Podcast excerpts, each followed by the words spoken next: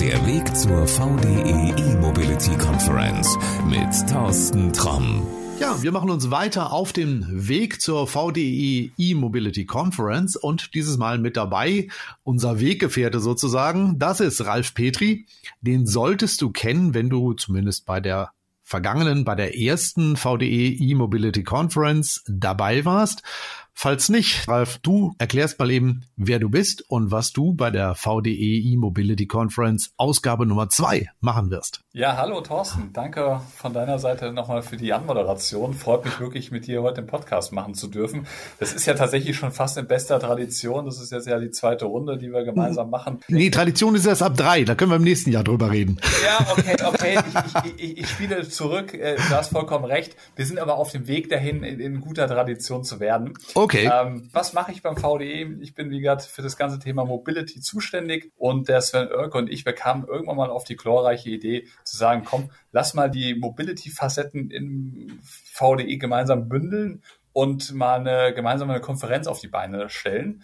Und das haben wir ja, wie gesagt, 2022 erstmalig eindrucksvoll, glaube ich, bewiesen, dass es gut funktioniert. Und deswegen haben wir gesagt, komm, es hat sehr, sehr gut geklappt. Das machen wir 2023 wieder. Und weil es mit dem Podcast auch so schön war, Thorsten, wir nehmen dich da auch mit. Ja, ich bin auch gerne mit dabei, weil äh, ich finde, es ist ein hochspannendes Thema. Ähm, Im vergangenen Jahr war immer die Frage, ist das Glas halb voll oder halb leer? Jetzt ist ein Jahr vergangen, Ralf. Jetzt frage ich dich, ist das Glas halb voll? Ist es halb leer? Ist es voller? Ist es leerer? Meinst du bezogen auf Zukunft der Mobilität mhm. oder jetzt auf die Konferenz? Nee, auf die Zukunft der Mobilität. Also ich denke, man kann sich ja draußen mal umschauen. Ja, man sieht immer mehr E-Fahrzeuge, es gibt immer mehr diesen Umwelt- und Nachhaltigkeitsgedanken. Ich glaube, wir sind auf einem, auf einem hervorragenden Weg. Und äh, das gilt natürlich auch für die Mobilität äh, in der Zukunft. Das gilt aber natürlich auch viel für viele andere Bereiche. Ich kann da eine kleine Anekdote äh, erzählen. Gerne. Es gibt ein, ein großer, ein großer Fastfood-Hersteller, ich will jetzt nicht sagen, wo ich heute Mittag war. Der fängt er mit M an oder fängt er mit B an? mit, mit, mit, M an. Ach. Äh, der bietet, der bietet tatsächlich nicht mal mehr Strohhalme an, sondern jetzt einen Pappbecher im Prinzip mit einem Pappdeckel, den du auch nur auf Nachfrage bekommst, wo du aus dem Pappdeckel trinkst, wie bei so einem Kaffee. Da war mhm. ich natürlich ziemlich erstaunt, ja. Finde ich natürlich sehr, sehr gut, dass man da auch das Thema erkannt hat, dass natürlich Müll nicht ganz so gut für die Umwelt ist und ja. da neue Wege beschreitet. Aber da siehst du im Prinzip dieses Thema Nachhaltigkeit, Umweltschutz, Klimaschutz ist nicht nur in der Mobilität verbreitet, sondern das betrifft uns jetzt äh, vollumfänglich natürlich auch in anderen Bereichen. Komm, wenn du jetzt mit einer Anekdote auftrumpfst, ich habe auch noch eine. Du wirst dann wahrscheinlich ähm, ein Getränk haben von der Firma Coca-Cola. Und ich weiß, die Firma Coca-Cola ist auch so weit, dass sie schon ihren Außendienstlern sagen, nee, also kein Verbrenner mehr, sieh mal zu, dass du dir als nächstes ein Elektroauto bestellst. Sehr schön. Ja, also auch da merkst du für Außendienstler, wo man ja noch vor einiger Zeit gesagt hat, ah nee, da geht das überhaupt nicht. Selbst bei diesen großen Firmen, die sagen ganz klar, das funktioniert und unsere Leute sollen elektrisch unterwegs sein. Ich fahre jetzt ja auch schon seit mehreren Jahren elektrisch und für mich ist das de facto kein Verzichtsmodell. Ja, also das, die, für die Strecken, die ich fahre, jetzt bin ich jetzt auch kein wirklich Extremspendler, der jeden Tag 200 Kilometer One-Way fährt. Ja, dafür mhm auch nur ganz wenige Ausnahmen in Deutschland. Das muss man ja auch fairerweise sagen. Die Leute überlegen sich ja immer sozusagen diesen 1%-Fall, wo sie ihr Auto auslegen. So, ja, wenn ich nach Kroatien mal irgendwann fahre, dann bräuchte ich vielleicht ein großes Auto und das müsste dann im Prinzip mit einer Tankfüllung komplett durchfahren. Aber die 99 Prozent der Zeit fahren sie am Ende, keine Ahnung, 20 Kilometer und da tut es natürlich ein E-Fahrzeug auch und das E-Fahrzeug würde dich sogar nach Kroatien bringen, natürlich mit einem kleinen Stopp. Aber es gibt fast keine Person, die am Ende zwölf oder 13 Stunden oder vielleicht auch ein bisschen weniger, je nach, je nach Verkehrslage, durchfährt. Ja. Wird es wahrscheinlich auch geben, aber ich glaube, das ist auch nicht der Gros der Anwendungsfälle. Somit nee. glauben wir jetzt an einem E-Fahrzeug und wenn man sich so die, die Kostenstruktur jetzt anschaut und die Preise, die sich daraus entwickelt haben, ist man da auch auf, auf, definitiv auf einem sehr, sehr guten Weg und da ist für jeder, jeden Geldbeutel was dabei. Ähm, wir haben ja das letzte Mal bei der ersten E-Mobility Conference einen chinesischen Autobauer mit dabei gehabt. NIO ja. war da. Da hat sich im vergangenen Jahr schon ein bisschen mehr getan, dass die Menschen draußen merken, das, was die Chinesen an neuen Marken zu uns schicken, das sind schon richtig, richtig gute elektrische Autos. Die können auch richtig was und das sind Autos, die man durchaus auch kaufen kann. Ja, keine Frage. Ich habe ja vorher bei verschiedenen Automobilherstellern gearbeitet das ist ja kein Geheimnis, dass es da auch Fahrzeugzerlegungen gibt und dass man sich Fahrzeuge anschaut von Wettbewerbern. Mhm. Es gibt ja auch Ringtausche mit deutschen Herstellern, äh, dass man, weil jeder weiß, dass das Fahrzeug wird, sobald es rauskommt, wird, wird der neue Dreier BMW genauso zerlegt wie der neue A3, genauso wie dann von mir aus der Ford Mondeo, keine Ahnung. Ja, das ja. macht man natürlich bei, bei Fremdfabrikaten auch aus dem Ausland.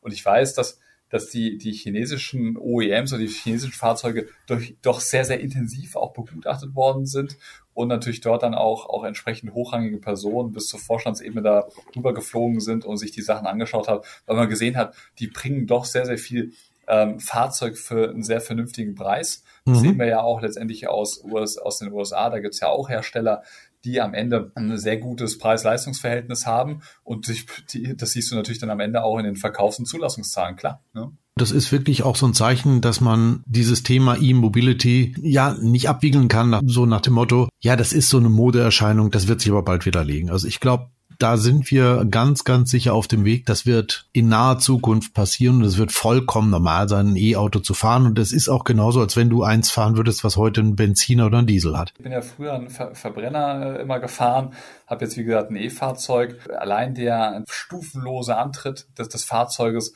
das macht schon wirklich Spaß, ja. Und äh, dann die, das Laufgefühl, das sind schon, schon tolle Eigenschaften, wo man, und wenn man dann in so einen Verbrenner wieder einsteigt, ich habe auch noch ein altes Auto, sehr altes Auto, ähm, da fährst du schon sehr rustikal am Ende und hast natürlich dann auch das Gefühl, dass du sehr rustikal fährst. Ne? Schöne Umschreibung. Aber lass uns mal über was anderes reden. Die Politik sieht ja zu, dass wir nicht unbedingt uns festlegen, dass wir batterieelektrisch fahren oder dass wir mit, mit Wasserstoff fahren, sondern sie haben ja immer noch diese E-Fuels ins Gespräch gebracht, also synthetisch erzeugte Kraftstoffe. Ist das ein Thema, mit dem wir uns aus der Sicht des VDE näher beschäftigen sollten oder können wir da einen Haken dran machen und sagen, da wird sowieso nichts passieren? Ich weiß, im Rennsport definitiv wird es so sein, dass Rennautos in naher Zukunft nur noch mit synthetischem Kraftstoff fahren werden. Die haben ja auch keine, keine Abgas-Nachbehandlung in den ganzen Kram, ja, so ein, e, so ein, so ein, so ein Formel-1-Fahrzeug. Deswegen ist es auch absolut sinnvoll, wenn man den Thema Umwelt- und Klimaschutz natürlich ernst nimmt. Hm. Aber das Thema E-Fuels, ja, es ist wieder ein bisschen abgeebbt, äh, das Thema. Es war ja lange Zeit tatsächlich sehr schlagzeilenbeherrschend wegen dem EU-Gesetz, wo man dann im Prinzip die Verbrenner verbieten wollte.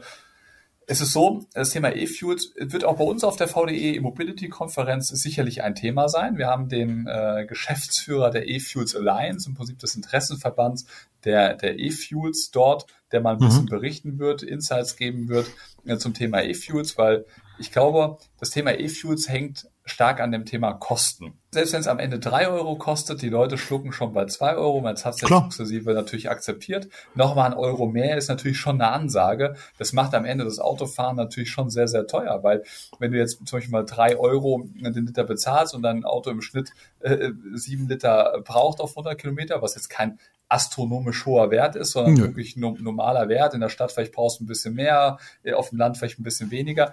Bist du allein für 100 Kilometer, was sind 100 Kilometer, bist du schon 21 Euro los, mhm. ohne dass da ein Verschleiß mit eingerechnet mhm. ist. Also das ist schon wirklich sehr, sehr teuer. Ja? Und ich glaube, deswegen ist es auch für die breite Masse nicht wirklich interessant, weil du halt im Prinzip Alternativen hast im batterieelektrischen Antriebsbereich, vielleicht auch in Zukunft zum Thema Brennstoffzelle, was einfach in Summe kostengünstiger ist. Ne? Und deswegen haben wir, wir haben ja diese Studie Antriebsportfolio der Zukunft rausgegeben vom VDE und wir haben gesehen, für Bestandsfahrzeuge, ja, jeder weiß, dass auch 2035 am Ende noch nicht noch nicht äh, äh, alle Fahrzeuge aus dem Markt verschwunden sind. Mhm. Ja? Da ist es natürlich so, die Fahrzeuge müssen ja im Prinzip auch ähm, klimaneutral betrieben werden können. Und da ist natürlich das Thema E-Fuels äh, eine gute Alternative. Ist natürlich die Frage am Ende, wie schnell die Leute dann tatsächlich umsteigen, wenn sie wirklich die drei oder vier Euro äh, pro, pro Liter bezahlen. Ja, und die wirst du sicherlich dann haben. Allein schon die Inflation wird den Preis dorthin treiben, auch wenn es dann vielleicht äh, nominale Kaufkraft vielleicht dann nur noch, keine Ahnung, 2,60 Euro oder sowas sind. Ja, also das, was ich damit sagen will, ich glaube, das Thema E-Fuels ist äh, für, für die Nische der Bestandsfahrzeuge, auch wenn die Nische sehr, sehr groß ist, oder für so Sportfahrzeuge, wie du es äh, mhm. beschrieben hast, sicherlich sehr gut geeignet. Ich glaube, so für Neufahrzeuge, und das sehen wir ja auch an den Herstellern, die ja alle auf das Thema Brennstoffzelle oder Batterien mit dem starken Fokus auf das Thema Batterien umsteigen, sicherlich nicht der ganz große Fokus. Also ich höre daraus, wenn du sagst, da sind natürlich Experten, die was zu diesem Thema sagen können. Das ist auf jeden Fall eine Veranstaltung, die man sich anhören sollte. Und wie wir es von der ersten VDE E-Mobility Conference kennen. Es ist ja so, du kannst mit den Experten hinterher aber auch mal ins Gespräch kommen und wirklich deine Fragen loswerden. Also ich habe zum Thema E-Fuels etliche Fragen. Ich kann jetzt schon mal sagen, den Kollegen werde ich garantiert bombardieren. Aber jeder, der bei der Conference dabei ist, kann das natürlich auch. Es gibt Kaffeepausen, dann gehst du halt mal dahin und sagst, junge Mann, ich habe da mal eine Frage. Erklären Sie mir das mal. Absolut, Thorsten. Und das ist jetzt keine Werbung, die ich mache. Und das sage ich jetzt auch nicht, weil ich die Veranstaltung selber gemacht habe. Bei der letzten Runde hat mir sehr, sehr gut gefallen, dass alle Leute, die dort vor Ort waren, also auch alle Referenten, die waren fast alle die ganzen kompletten zwei Tage da, auch die ganz hochrangigen Speaker. Mhm. Du hast in den Pausen die Möglichkeit gehabt, als Sachbearbeiter auch mit dem Vorstand von irgendeinem Zulieferer oder von einem OEM zu sprechen. Oder du konntest dich austauschen mit, mit anderen Gleichgesinnten. Da gab es gar keine wirklichen Barrieren. Das habe ich so tatsächlich sehr selten auf solchen Konferenzen, hm, die ich besucht habe, erlebt. Da war es oftmals so, der Speaker, die ganz hochrangigen oder die so Kinos gesprochen haben, die sind im Prinzip, haben den Auftritt gemacht, waren nach zehn Minuten danach, waren die weg, waren nicht ansprechbar oder hatten auch keinen Bock irgendwie gehabt, mit dir zu reden. Und äh, das war tatsächlich bei uns auf der letzten E-Mobility Conference sicherlich anders. Ich habe selber beobachtet, da hat der Dr. Fetzer als CTO von Marelli, Marelli ist ja wie gesagt ein riesengroßer ähm, ja. Automobilzulieferer mit Leuten gesprochen, wo ich genau weiß, okay, die sind einfache Ingenieure in dem, in dem, in dem Unternehmen und trotzdem, es gab gar keine Barriere und die haben sich 20 Minuten, keine Ahnung, über permanent erregte Synchronmaschinen unterhalten. Und die ja. haben auch Visitenkarten ausgetauscht. Ich habe es gesehen. genau, ne? Aber ich glaube, das trägt auch einfach dazu bei, die Atmosphäre der VDE E-Mobility Conference. Das ist halt anders. Also es gibt ja diese Kaffeepausen und da gehen halt alle hin. Also da gibt's nicht so eine Abteilung für die hochrangigen Speaker und für genau. die normalen Gäste, ja, sondern da treffen sich halt alle und dann steht man halt eben beim Kaffee und beim Kuchen zusammen und das ist ja einfach die beste Möglichkeit, um mal ins Gespräch zu kommen. Genau. Und die Leute, die wir da auswählen, das sind auch Leute, wir schauen da immer, dass sie natürlich einen guten Vortrag halten, aber dass sie auch menschlich einfach cool drauf sind, wenn ich ehrlich bin. Ja. Sind die wirklich die, die meisten Leute, ich kenne nicht alle wirklich persönlich, ja, dafür werden es zu viele. Noch nicht? Ja, noch nicht, ja, das wird sicherlich kommen. Aber viele kenne ich schon über das Netzwerk oder, oder sind langjährige äh, Kolleginnen und Kollegen, äh, die sich jetzt im Prinzip auch weiterentwickelt haben oder in anderen Unternehmen sind. Und äh, die laden wir natürlich dann gerne ein, weil ich dann genau weiß, es gibt einfach eine, eine gute Chemie, das ist ein schönes Stimmungsbild und davon partizipieren natürlich dann am Ende auch alle Teilnehmenden. Ja, auf jeden Fall. Also ich kann da auch nur sagen, wer bei der ersten Conference nicht dabei war und sich für dieses Thema interessiert, egal jetzt ob beruflich oder ich würde auch sogar sagen Menschen, die sich privat dafür interessieren. Einfach mal dahin gehen, einfach sich mal die Vorträge anhören, einfach mal mit den Menschen ins Gespräch kommen und du fährst nach Hause und du bist schon eine ganze Ecke klüger als vorher. Ist so. Dafür haben wir auch die zwei Tage komplett äh, vollgepackt. Mhm. Trotzdem hat man noch genügend Zeit im Prinzip auch um den Netzwerkcharakter ähm, zu frönen. Und wir haben letztendlich auch eine, auch eine Preisgestaltung, die man letztendlich der Homepage entnehmen kann, wo wir auch Leute, die jetzt im Prinzip erst Student sind, auch die Möglichkeit bieten, für einen adäquaten Preis wirklich zwei Tage ein volles Programm zu erleben. Also da sind die Ticketpreise dann nicht über 1000 Euro, sondern die sind dann schon dementsprechend angepasst oder auch für VDE-Mitglieder gibt es nochmal Sonderrabatte.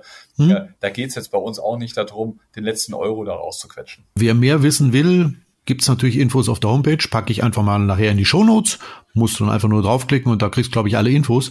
Und wer noch Fragen dazu haben sollte, Ralf, was macht er? Der kann auch im Zweifel einfach mich anrufen. Ja, meine, meine Kontaktdaten sind auf der Homepage. Ich bin auch ansprechbar. Meine Kolleginnen und Kollegen sind ansprechbar, die die Konferenz ähm, organisieren. Das ist der Florian Michaelis und der Gürse Günnes. Auch die findet man auf der Homepage. Äh, die stehen für jede Frage im Prinzip bereit. Ja, sag mal, du hast vorhin angesprochen, das Thema E-Fuels und Wasserstoff wird immer wichtiger werden. Muss ich ja einfach mal fragen. Werden wir zum Thema Wasserstoff auch was erleben? Wasserstoff ist auch jemand dabei, ja, von, von Stellantis, äh, okay. ein, ein hochrangiger Projektleiter oder auch jemand, der im Prinzip sehr viel Erfahrung der, dem Thema Fahrzeugentwicklung hat.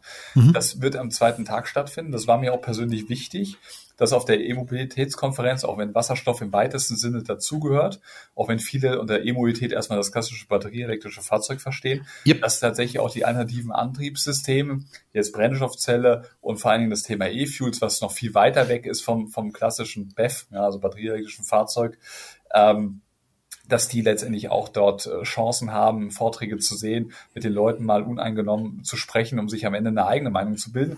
Weil, wie gesagt, die Diskussion ist, wird noch sicherlich eine Weile weiter köcheln, auch in der Politik und die wird auch in der Gesellschaft weiter köcheln. Mhm. Was wird's denn? Ja, wir haben wie gesagt unsere, unsere Antwort als VDE darauf schon geliefert, wenn man sich das Antriebsportfolio der Zukunft anschaut. Für jeden Bedarf gibt's im Prinzip die richtige Antriebstechnologie, aber nach den Vorträgen kann man sich das auch nochmal ganz äh, von, den, von den Unternehmen nochmal ganz uneingenommen äh, sozusagen zu Gemüte ziehen und dann für sich eine Entscheidung treffen oder ein Gefühl entwickeln, wohin es gehen könnte. Kommen wir zum letzten Punkt, der für viele immer der wichtige und der K.O.-Punkt ist, um zu sagen, nee, Elektromobilität ist doof. Das Thema Infrastruktur, also Lademöglichkeiten. Wo kann ich laden? Wird das Netz das überhaupt aushalten? Kann ich sowas zu Hause machen? Macht das überhaupt Sinn, sowas zu Hause zu machen? Werde ich da auch meine Infos zu kriegen oder muss ich da diesmal drauf verzichten? Nein, klar. Wir haben auch eine Session, die sich um das ganze Thema Netze und Ladeinfrastruktur beschäftigt, um genau solchen Fragen nachzugehen. Da sieht man auch ein bisschen so die Entwicklung im Ladeinfrastrukturbereich, was, was im Prinzip Ladesäulen in der Zukunft können. Mhm. Und äh, da die Hersteller, wie gesagt, die halten ja nicht nur einen Vortrag, sondern die sind dann im Zweifel auch mit einem Stand präsent oder der Speaker, der hält jetzt vielleicht zum spezifischen Thema einen Vortrag, den kannst du aber auch zu anderen Themen fragen. Deswegen munter drauf losfragen dümmer wird man dadurch nicht. Das ist übrigens vielleicht auch eine Möglichkeit, was man mal einigen Kollegen in der Politik vorschlagen sollte, sich doch mal ein Ticket zu holen, sich da mal hinzusetzen und mal wirklich von echten Experten sich die Meinungen anzuhören und auch mal zu hören, was geht und vor allen Dingen auch was nicht geht. Und ich denke, die VDE Mobility Konferenz, ich sehe ja im Prinzip, welche Konferenzen noch so gibt, die ist schon so in, in der Form einzigartig, weil der VDE de facto hm. als Technologieorganisation als unabhängige, neutrale Technologieorganisation so einzigartig ist. Deswegen gute Gelegenheit, sich das unvoreingenommen mal zu Gemüte zu führen, um sich dann selber mal eine Meinung zu bilden, im wahrsten Sinne des Wortes. Das ist ein gutes Schlusswort. Mehr kann ich dazu eigentlich nicht sagen. Möchtest du noch irgendwas sagen? Nein, also ich würde mich sehr freuen, wenn ich euch äh, begrüßen könnte auf der E-Mobilitätskonferenz hier bei uns in Bad Vilbel in der Nähe von Frankfurt. Ich denke, es werden wieder sehr, sehr spannende Tage werden mit, mit tollen Vorträgen und einer tollen Atmosphäre. Ich würde mich freuen, wenn ihr kommt. Das äh, sollte es doch dafür gewesen sein. Ich kann auch nur sagen, Ralf, vielen, vielen Dank erstmal jetzt für deine Zeit und ganz sicher werden wir uns bei der zweiten VDE E-Mobility Conference treffen und ich bin mir auch ganz sicher, es wird wieder den guten Kaffee geben und den Kuchen. Thorsten, besten Dank, ich freue mich. Bis dann. Danke. Alles klar. Dankeschön. Bis dahin. Ciao. Ja, wie du schon gehört hast, alle wichtigen Infos findest du in den Show Notes. Einfach draufklicken und dann bist du absolut im Bilde. Wo du auch vielleicht draufklicken solltest, das ist dieser Abonnieren-Button, der sich äh, irgendwo da in dieser App, wo du uns gerade hörst, befindet, falls du das noch nicht getan hast. Denn bis zur zweiten VDE E-Mobility Conference gibt's natürlich noch einige Folgen und die willst du doch garantiert nicht verpassen, oder? Also klick drauf und dann hören wir uns in der nächsten Folge wieder. Bis dahin, bleib uns gewogen, alles Gute und ciao. Das war der Weg zur VDE E-Mobility Conference.